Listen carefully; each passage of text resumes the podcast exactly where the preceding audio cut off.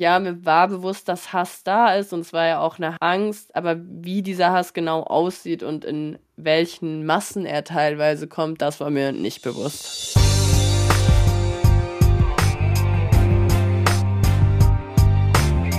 Trotz allem. Stimmen gegen Hass im Netz.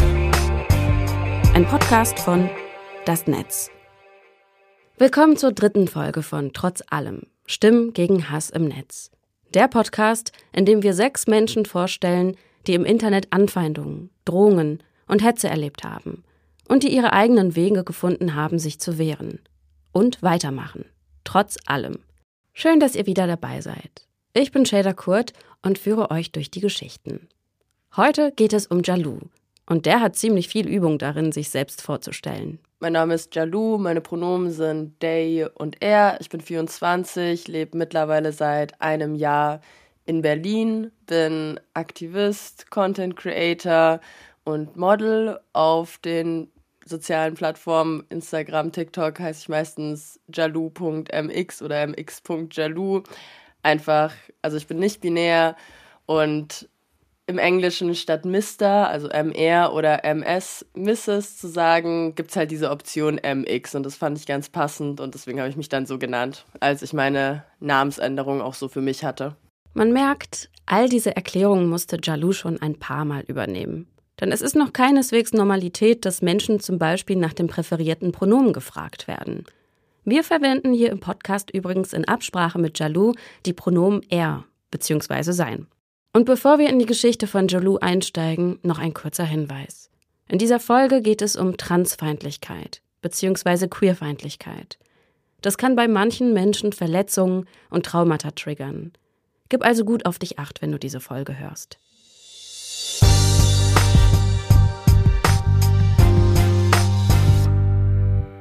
Vielleicht erinnert ihr euch an Marve aus Folge 1, die im Corona-Lockdown angefangen hat, Gesangsvideos auf TikTok zu stellen und da einen Ort gefunden hat, der sie inspiriert und ihr eine neue Welt eröffnet. So ähnlich war es auch bei Jalou. Es war einfach wirklich der Klassiker. Ich habe im Lockdown mir im 1. März 2020 damals mit meiner Ex-Freundin TikTok runtergeladen und habe dann entdeckt, dass, oh, da gibt es eine Seite Queeres TikTok. Fand ich da sehr interessant. Und naja, dann habe ich halt auch im Internet beziehungsweise auf TikTok zum ersten Mal von nicht-binären Identitäten gehört, gelesen, sie gesehen. Also davor war mir bewusst, dass Transmenschen existieren. Ich hatte auch selbst natürlich immer so diesen Konflikt, aber habe es immer sehr, sehr zurückgedrängt und einfach komplett verdrängt. Und durch TikTok dann eben das selbst herausgefunden, endlich eine sehr schöne Repräsentation von Transmenschen gesehen. Ich war so, wow, das geht einfach und das sieht einfach mega gut aus und andere Personen fühlen sich wohl damit. Und das war halt vor allem diese positive Repräsentation von, ich habe Menschen gesehen, die eine eben eine Top Surgery, eine Mastektomie, eine Abnahme der Brüste hatten und total glücklich danach einfach nur waren. Also für mich waren Transkörper und das werden sie halt auch einfach sehr stigmatisiert und oh mein Gott, die armen Personen und die sind im falschen Körper und es ist ja alles so schrecklich. Und so auf TikTok hatte ich dann zum ersten Mal so Leute, die einfach happy waren und auch die schönen Seiten davon gezeigt haben, was mir einfach überhaupt gar nicht bewusst war, dass du happy sein kannst, wenn du trans bist. Spending Hours on LGBTIQ plus TikTok steht als Titel über einem von Jalus ersten Posts. Darin zu sehen, Jalu, wild tanzend mit einer Regenbogenflagge im Kinderzimmer. Wir haben ja in den letzten Folgen dieses Podcasts viel über Gewalt im Netz gesprochen. Hasskommentare, Fake-Profile, Dickpics und so weiter. Aber es gibt eben auch diese Seite. Das Netz als Ort der Vielfalt. Und das soll es auch bleiben. Deswegen machen wir ja diesen Podcast. Was man zu dieser Geschichte noch wissen muss, Jalou ist sehr ländlich aufgewachsen. Im katholischen Bayern, wo Kreuze mit einem nackten Jesus an der Wand im Klassenzimmer hängen, aber nicht-binäre Geschlechter ganz bestimmt kein Thema im Biologieunterricht sind. Oh, das ist Grenze Österreich im tiefsten Bayern. Ja, so 5000 EinwohnerInnen so. Es ist schon Dorf, also es heißt, es ist, hat Dorf im Namen. Christlich-konservativ, ja, CSU definitiv. Und für mich war es halt auch war, vielleicht, warum ich das Ganze so lange verdrängen konnte, war halt ich bin aufgewachsen und ich war der Meinung, dass jedes Kind, jedes Mädchen in Anführungsstrichen, also jede Person, die in einem biologisch weiblichen Körper geboren worden ist, lieber in einem männlichen wäre, aber ist halt einfach für dieses Leben sozusagen äh, ähm, Pech gehabt habe. Es war einfach gar keine Option, also weil einfach auch keine Aufklärung da war. Ich meine, wird ja auch in 0,0 wirklich in der Schule besprochen und alle möglichen Berührungspunkte, die ich hätte haben können, da war halt keine Repräsentation da in Filmen, Medien, Serien. Ich meine, ich war schon immer viel auf Social Media, aber irgendwie gar nicht richtig anscheinend oder beziehungsweise da ist halt dann doch wieder zu sehen, wie wenig Repräsentation da ist als ich mir dann beispielsweise meine Haare zum ersten Mal abgeschnitten habe, so ich habe immer gesagt, oh, ich würde voll gerne mal ausprobieren, kurze Haare und so weiter zu haben. Aber dann kamen halt solche Sprüche wie, oh, aber deine schönen langen Haare und schneide die doch bitte nicht ab und und ich habe halt angefangen, mich extrem zu objektifizieren. Das heißt, ich hatte eher dieses innere Ziel, okay, wie kann ich diese Rolle möglichst perfekt spielen? Was bedeutet möglichst perfekt?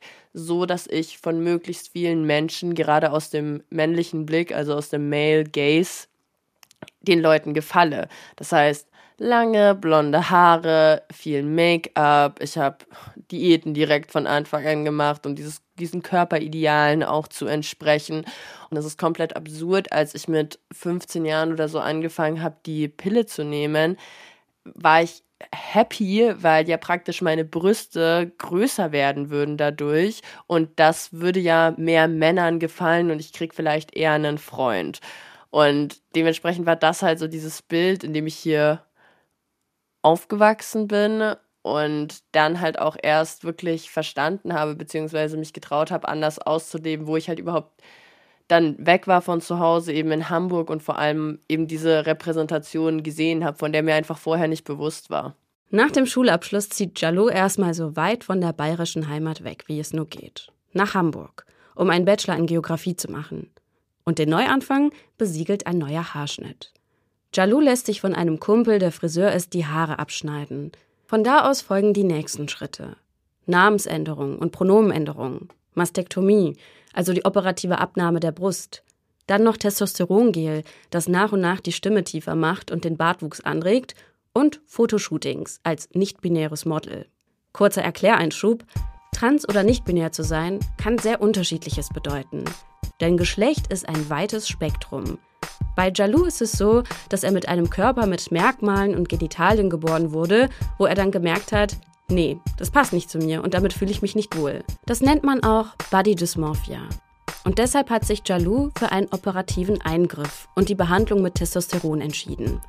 Es gibt aber auch zum Beispiel Menschen, die total im Einklang mit ihrem Körper sind, aber nicht mit dem Geschlecht, das ihnen medizinisch bei der Geburt zugeschrieben wurde. Das macht sie nicht weniger trans.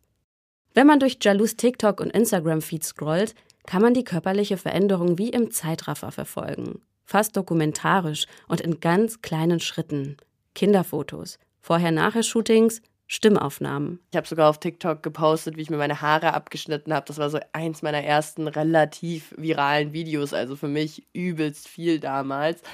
Und dann wurde das halt Schritt für Schritt und auch relativ langsam, aber konstant immer mehr und dass auf einmal dann mir Leute geschrieben haben, hey, du hast mich inspiriert, mich motiviert, mir meine Haare abzuschneiden oder mich als nicht binär zu outen und danke für deine Repräsentation. Und dann habe ich mich halt auch auf Instagram dazu einfach irgendwann entschieden, letztes Jahr im Oktober, okay, ich will auch hier wirklich aufklärerische, wichtige Arbeit leisten mit Mehrwert und meine Reichweite sinnvoll nutzen. Jalou ist seit Oktober 2022 hauptberuflich Influencer, Content Creator, politischer Aktivist und Model. Jalou ist von Hamburg nach Berlin gezogen, aber sein Arbeitsort ist das Internet. Das ist ein wichtiger Aspekt, wenn es später hier genauer darum geht, welchen Anfeindungen und Bedrohungen Jalou ausgesetzt ist, weil einfach das Netz verlassen ist in seinem Fall gar keine Option. Ich hatte halt als erstes den englischen TikTok-Account und da ist ein Video von mir irgendwie damals für mich sehr groß viral geworden, eine halbe Million Klicks.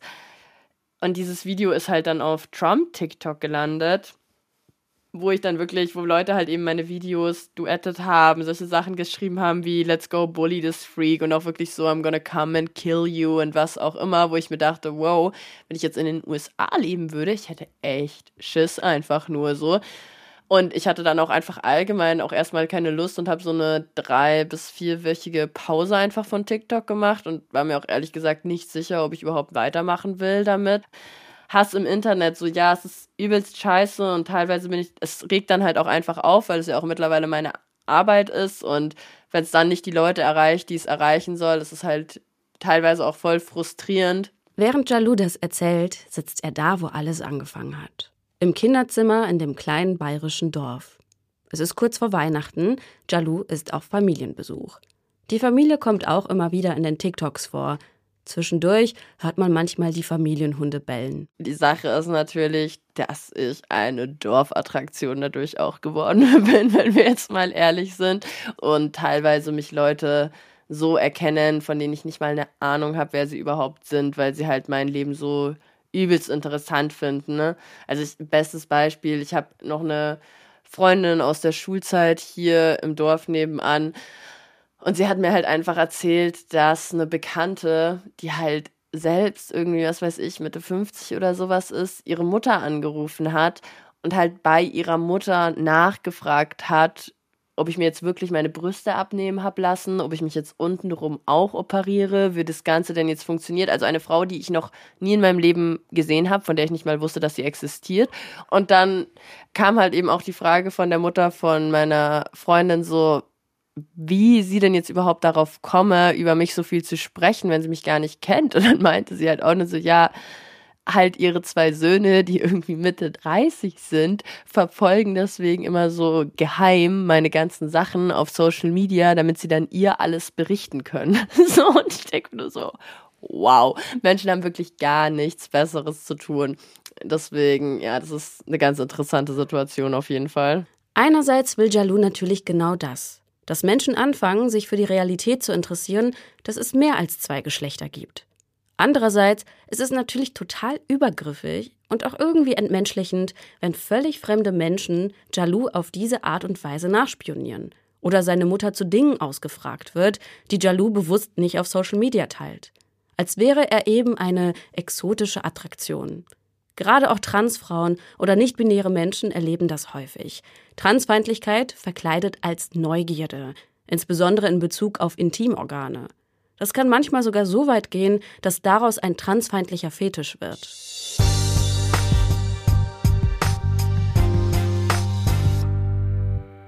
Jalou hat Aktivismus zum Beruf gemacht. Das funktioniert, weil er über Kampagnen und Modeljobs Geld verdient. Jedoch hat diese Art von politischer Arbeit auch Grenzen, denn nicht jede Person mit Diskriminierungserfahrung möchte und kann immer in der Rolle sein, dafür zu sensibilisieren. Insbesondere dann nicht, wenn damit auch noch mehr Anfeindungen einhergehen können. Was ich damit meine, Menschen, die von struktureller Gewalt betroffen sind, stehen anderen gegenüber in keiner Bringschuld oder sind zu kostenloser Aufklärungsverantwortung verdammt, nur damit sie unversteckt, ungehemmt oder sicher leben können. Die Geschichte über die Frau aus Jalous Dorf zeigt auch, der Hass im Netz und Übergriffigkeiten im Alltag gehen fließend ineinander über. Das haben ja auch die Sängerin Malve und die politische Aktivistin Annalena in den vorherigen Folgen erzählt. Aber es sind halt trotzdem natürlich solche Sachen ständig Mikroaggressionen und diese Momente, in denen ich mich halt für meine Existenz und einfach nur die Art und Weise, wie ich lebe und glücklich bin, rechtfertigen muss oder dann halt ständig irgendwie Leute korrigieren muss, möchte, aber dann auch irgendwann gar nicht mehr die Kapazitäten dafür habe, weil es irgendwie immer wieder dasselbe ist und ich mir so denke, okay, fängt halt eben schon an mit solchen Sachen dann halt irgendwie immer als Frau angesprochen zu werden oder wenn ich dann halt irgendwo so bin und wenn ich komplett maskulin gesellschaftlich gekleidet bin und jetzt auch so langsam auch schon ein bisschen Gesichtsbehaarung bekomme und so weiter und dann Leute mich halt sehen in Shops oder ich halt einfach mit Menschen sozial interagiere und dann kommen direkt solche Sachen wie junge Dame oder Fräulein oder so. Und ich denke mir so, es, es wäre einfach gerade nicht notwendig an diesem Punkt. Und natürlich bin ich der Person dann nicht sauer oder so. Ist eben ganz wichtig auch zu sagen, dass ich natürlich nicht der Person sauer bin und die Person kann das nicht wissen, auf gar keinen Fall. Aber einfach, wie fixiert auch diese Gesellschaft auf diesem binären Denken ist. Oder wenn ich halt dann eben mit Menschen bin und halt sage, hey, das sind meine Pronomen, wie auch immer. Und dann war es das auch eigentlich für mich und dann kommt die ganze Zeit trotzdem sie, sie, sie und ich denke, dann bin ich so, hey, er und dann wird sich halt erst die ganze Zeit, oh, aber es ist ja auch so schwierig und was weiß ich und ich denke mir so, das, das braucht es gerade überhaupt gar nicht, ist ja alles gut, also ich kann auch voll verstehen, dass man das am Anfang nicht direkt hinkriegt und irgendwie halt noch sie sagt oder irgendwas, aber dann änders einfach kurz, mach weiter und fertig. Wir müssen daraus jetzt nicht irgendwie so ein großes Thema machen. Und dann wird mir ja mir vor, geworfen, dass ich daraus so ein großes Thema mache, wo ich mir so denke, nee, also, und es ist ja das gleiche wie mit dem Gendern. Niemand kann dich dazu zwingen und niemand wird dich dazu zwingen. Es geht einfach nur so um diesen respektvollen Umgang miteinander. Der letzte Punkt ist wieder ein typischer Fall von Täter-Opfer-Umkehr. Wenn zum Beispiel trans- oder nicht-binären Menschen vorgeworfen wird, dass sie es aber auch ganz schön kompliziert machen, Anstatt die eigenen Vorstellungen in Frage zu stellen, sich zu informieren oder überhaupt ein Interesse für die Perspektiven anderer Menschen aufzubringen und warum sich die Einstellungen zu Geschlecht auch wandeln. Jalou benutzt hier noch einen Begriff, den ihr eventuell nicht kennt. Mikroaggressionen. Diese Beschreibung hat der US-amerikanische Psychiater Chester Pierce als erster benutzt, um seine eigenen Erfahrungen als schwarzer Student an der Harvard University in den 70er Jahren zu beschreiben. Mikroaggressionen kann man vielleicht am besten beschreiben als kleine, aber permanente mentale Nadelstiche. Alltäglicher Rassismus, Sexismus, Transfeindlichkeit etc. Die Situationen sind vermeintlich oft zu unbedeutend, um sie anzusprechen, so wie die alltäglichen Kommentare, die Jalou genannt hat. Aber sie verursachen auf Dauer Stress und Verletzungen, die psychisch krank machen können. Davon betroffen sind auch häufig andere marginalisierte Gruppen, zum Beispiel Menschen mit Behinderung. Die Mikroaggressionen prägen Jalous analogen Alltag. Im Netz wird die Aggression dann oftmals direkter.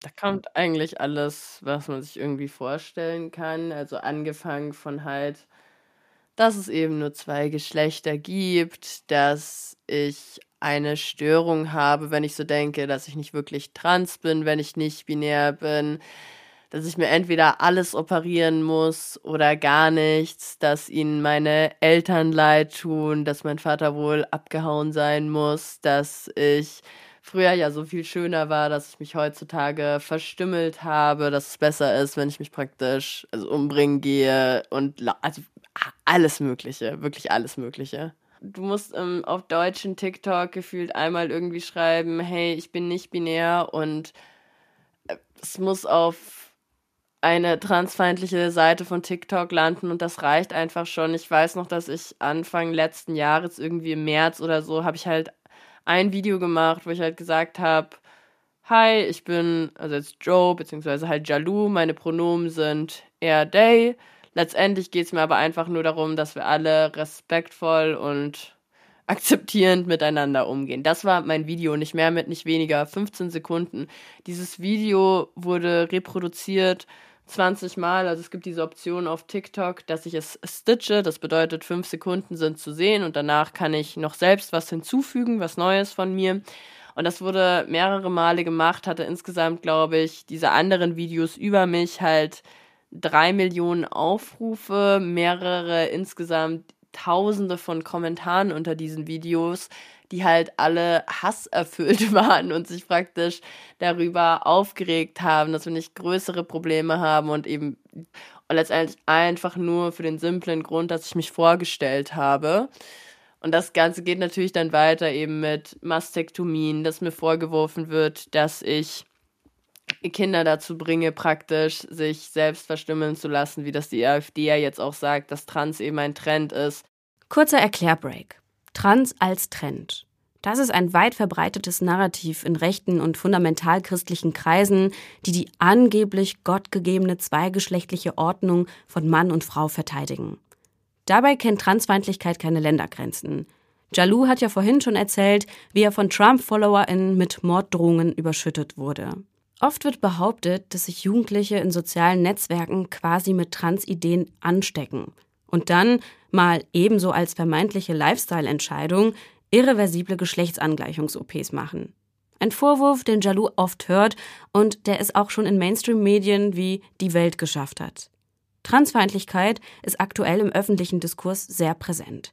Das heißt, dass Anfeindungen gegen Transmenschen massiv zunehmen. Das liegt unter anderem auch an dem viel diskutierten Selbstbestimmungsgesetz, das derzeit im Bundestag erarbeitet wird. Rechte Gruppierungen nutzen das Thema zur Mobilisierung. Dass die Selbstbestimmung über Geschlecht nicht nur auf sozialer, kultureller, sondern auch politischer Ebene ankommt, kann bewirken, dass nun einfach viel mehr Menschen ihr Transsein öffentlich zeigen. Sie sind einfach präsenter. Prozentuell werden nicht mehr Menschen trans, sondern mehr Menschen fühlen sich einfach sicher, ihr Coming Out zu haben, weil beispielsweise, wenn von 100 Leuten, ne, 10 Leute jetzt trans sind, es sind nicht so viele Leute trans, aber einfach um das zu verbildlichen, ne, und kein, und du bist eine von diesen zehn Personen und keine von den anderen neun Personen hatte bis jetzt ihr Coming Out, beziehungsweise du weißt nicht, dass es auch andere Transpersonen gibt. Wenn sich jetzt aber ein, zwei, drei, vier andere Personen outen, ist es natürlich viel wahrscheinlicher, dass du das auch machst, weil du natürlich auch schon gesehen hast, wie reagieren denn diese anderen Leute, diese anderen 90 Personen oder eben 95 Personen darauf. So, und dann weißt du, ist es sicher, ist es nicht sicher. Und das ist es gibt prozentuell nicht mehr Transpersonen, es gibt nur prozentuell mehr Leute, die das öffentlich leben, weil sie sich trauen, weil diese Safe Spaces halt da sind, weil diese Aufklärung, weil diese Repräsentation da ist. Hass aus der rechten und konservativen Ecke scheint naheliegend. Wenn man sich vor Augen führt, welche Wutstürme schon alleine gendersensible Sprache hervorruft. Jalou hat aber auch Hass innerhalb der eigenen Community erlebt also aus einer Ecke, wo man es vielleicht erstmal nicht vermuten würde. Ähnlich wie es Madre in Folge 1 beschrieben hat. Das Kopftuch, das sie in ihren Gesangsvideos trägt, wurde Zielscheibe von antimuslimischem Rassismus. Sie bekam aber auch Hass von einem selbsternannten Imam. Der Hass kommt also gefühlt aus allen Richtungen. Es gibt natürlich auf jeden Fall auch Hass innerhalb der Queer Community. Das ist überhaupt gar keine Frage. Genauso wie es eben Ableismus und Rassismus innerhalb der Queer Community gibt gibt es innerhalb der Queer Community Hass. Ich meine, es gibt ja auch schon alleine Bifeindlichkeit, also beispielsweise gegen Personen, die bisexuell sind. Dann gibt es Hass gegen Leute, die äh, transgender sind, transident sind. Und dann gibt es dann nochmal wieder Hass gegen Leute, die nicht binär sind. Also praktisch je kleiner in Anführungsstrichen dein Label ist, beziehungsweise ja, je spezifischer das Ganze wird, desto mehr Hass gibt es halt, also diese Bewegungen nach unten praktisch. Aber leider haben wir ja in der Gesellschaft dieses Denken, dass statt sozusagen, statt dass ich mich mit den Leuten, die noch mehr unterdrückt werden als ich, jetzt in meiner Position als weiße, nicht behinderte Person, jetzt nur um zwei Beispiele zu nennen, mich natürlich auch mit schwarzen Menschen, also BIPOC und behinderten Menschen sozialisiere und mich dafür einsetze, ist halt eher die Tendenz, dass wir dieses Denken haben, wir müssen den Menschen gefallen, die mehr der Norm entsprechen. Also, dass ich mich, dass ich dann praktisch versuche, CIS-Personen eher zu gefallen und in dieses normative Denken reinkomme und andere Transpersonen dafür fertig mache oder dann eben rassistisch werde, um von diesen Leuten Gefallen zu erhalten, die halt in die Norm reinfallen. Und das ist halt genau das Problem. Je anonymer die Plattform, desto größer der Hass. Das ist Jalous Fazit nach gut zwei Jahren intensiver Social-Media-Präsenz. Die übelsten Kommentare kommen von Fake-Profilen, die User 3000 oder so heißen. Davon gibt es übrigens auf TikTok weit mehr als auf Instagram, hat Jalou beobachtet. Wie man Fake-Profile erkennen kann, dazu haben die ExpertInnen von medienkompass.de eine Übersicht erstellt. Die verlinken wir euch in den Show Notes. Eine wichtige Frage, die sich auch die anderen ProtagonistInnen in diesem Podcast schon gestellt haben, ist, wie gehe ich in der Öffentlichkeit damit um, wenn ich Anfeindungen erlebe? Soll ich das ignorieren, in der Hoffnung, dass ich irgendwann nicht mehr Zielscheibe bin? Vielleicht sogar einzelne Nachrichten einfach löschen oder darüber sprechen und damit riskieren, dass der Hass eine Bühne bekommt und sich eventuell reproduziert. Da gibt es nicht den einen richtigen Weg. Wenn du auch vor dieser Frage stehst, wichtig ist erstmal, dass du darauf achtest, dich selbst zu schützen.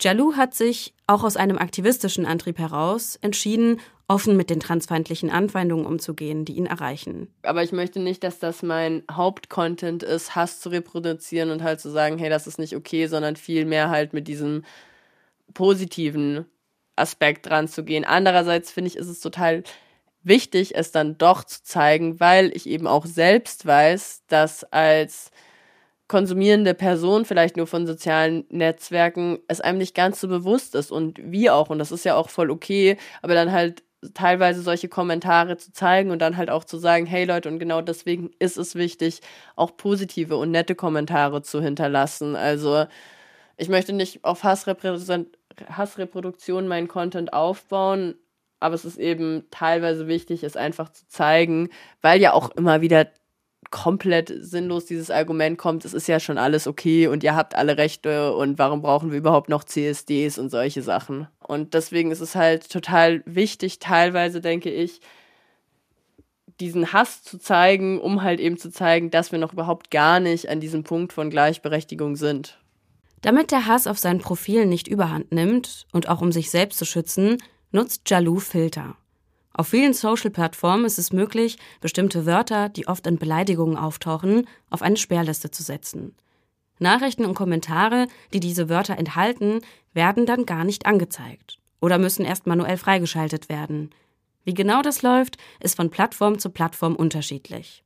Zusätzlich haben viele Plattformen auch voreingestellte Filterwörter, die mit künstlicher Intelligenz vorfiltern. Netter Service eigentlich, aber für marginalisierte Gruppen können genau diese Filter zum Problem werden. Algorithm Watch hat zum Beispiel das automatische Content-Moderationstool Google Perspective untersucht und dabei herausgefunden, dass der Satz Hier ist meine Geschichte als Schwuler eine sehr viel höhere Chance hat, am Filter abgewiesen zu werden, als der Satz Hier ist meine Geschichte als Pole.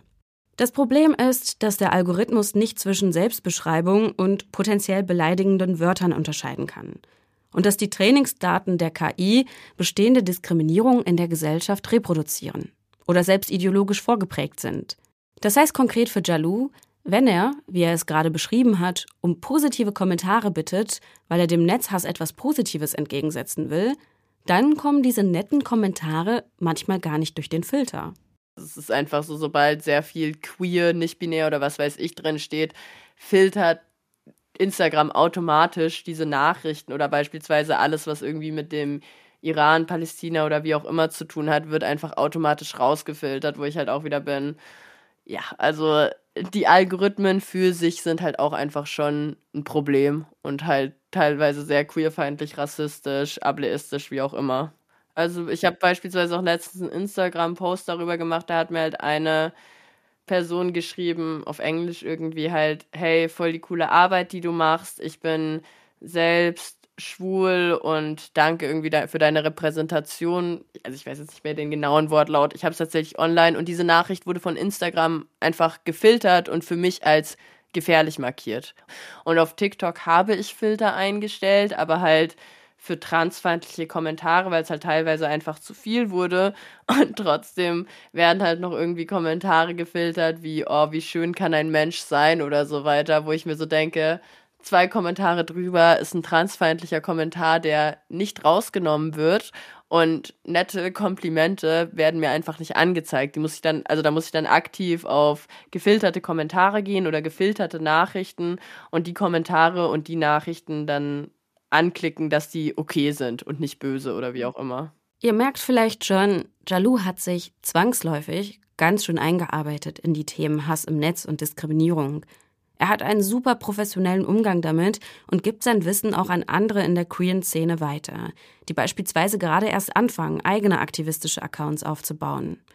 Aber auch Jalou stößt dabei an die mentalen Grenzen.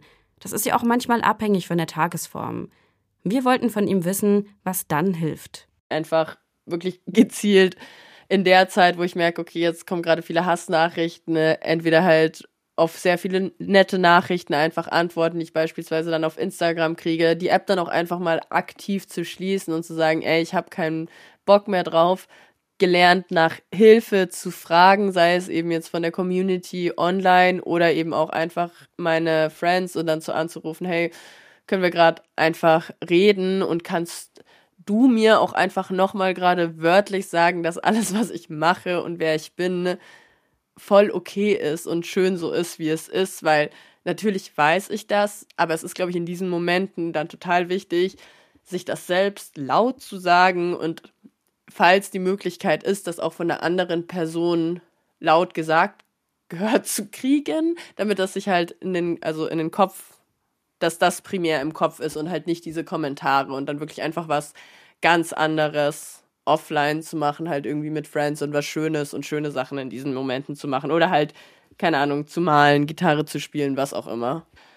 Und ja, dann eben auch einfach zu lernen, den Fokus auf die positiven Sachen zu richten und nicht zu vergessen, warum ich das gerade mache und es viel wichtiger ist, dass das Leute erreicht, auf die das einen positiven Impact hat. Und wenn ich mich jetzt an einem Kommentar oder eben an Individuen aufhänge, die gegen mich Hass verbreiten oder irgendwie, dann bringt das nichts. Also das wird im Großen und Ganzen für das ganze Ziel, also für das Große und Ganze und das Ziel, was ich habe, wird das nichts bringen. Und dieses Ziel hat Jalou die ganze Zeit vor Augen. Menschen ein solidarisches Angebot machen und FollowerInnen zeigen, dass es eine Welt gibt, in der sie sie selbst sein können. FollowerInnen, die vielleicht nicht in Großstädten leben und persönlichen Kontakt zu Menschen haben, die in einer vergleichbaren Situation sind. Menschen, die in einer ähnlichen Lage sind wie Jalou damals, in seinem Jugendzimmer im bayerischen Dorf. Also ich kriege sehr viel Feedback einfach von Menschen in ähnlichen Lagen wie ich, die sich beispielsweise auch als nicht-binär identifizieren, jüngere, ältere dabei. Und dann eben auch vielen Menschen, die praktisch auch vor der Mastektomie stehen, noch mit durch die Mastektomie gehen oder das gleiche mit Testosteron. Andererseits aber auch viel von einfach anderen queeren Menschen, die sich halt weiterbilden wollen und auch beispielsweise Eltern, die mir schreiben, dass meine Accounts total wertvoll für sie waren, um dann praktisch ihre Kinder besser zu verstehen. Also ja, da bildet sich auf jeden Fall eine Community und das ist auch definitiv mein eins meiner Ziele, da weiter dran zu arbeiten. Es gibt tatsächlich einige Accounts auf Instagram, die auch mir ganz neue Perspektiven eröffnet haben. Alok Menon, Transaktivistin und Poetin, ist da etwa so eine Person, die ich dann im letzten Jahr auch live in Berlin sehen durfte. Als Stadtkind vergesse ich außerdem oft, wie wichtig der Aktivismus im Netz für Menschen auf dem Land sein kann, für die die queere Bar nicht an der nächsten Straßenecke wartet. Und umso mehr bewundere ich, dass Jalou diese Verantwortung übernommen hat.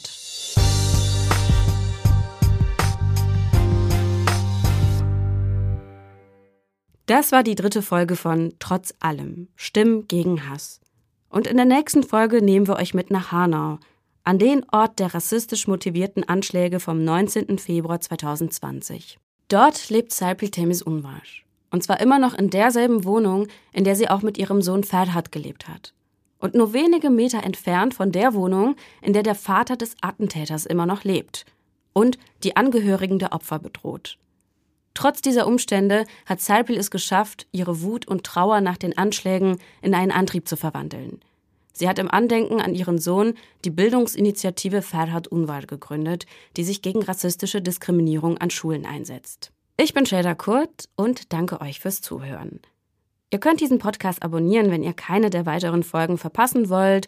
Und vielleicht habt ihr ja Lust, ihn weiter zu empfehlen oder mit Freundinnen und anderen Aktivistinnen zu teilen. Und wenn ihr Fragen oder Anregungen habt, schreibt uns gerne eine E-Mail. Und zwar an info at das-netz mit doppelt-t.de. Bis zum nächsten Mal.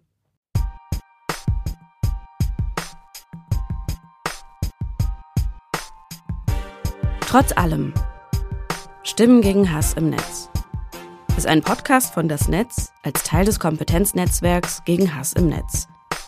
Gefördert im Rahmen des Bundesprogramms Demokratie leben. Idee und Konzept Nadine Brümme, Emina Arslan und Julia Kanzia von Das Netz. Moderation Shader Kurt. Recherche und Skript Franziska Walser. Produktion Kooperative Berlin. Sounddesign Joscha Grunewald. Coverdesign Shura Görmisch. Dieser Podcast wird unterstützt vom Bundesfamilienministerium im Programm Demokratie leben. Wir bedanken uns bei allen Protagonistinnen, die mit uns ihre Geschichten geteilt haben. Und bei euch fürs Zuhören.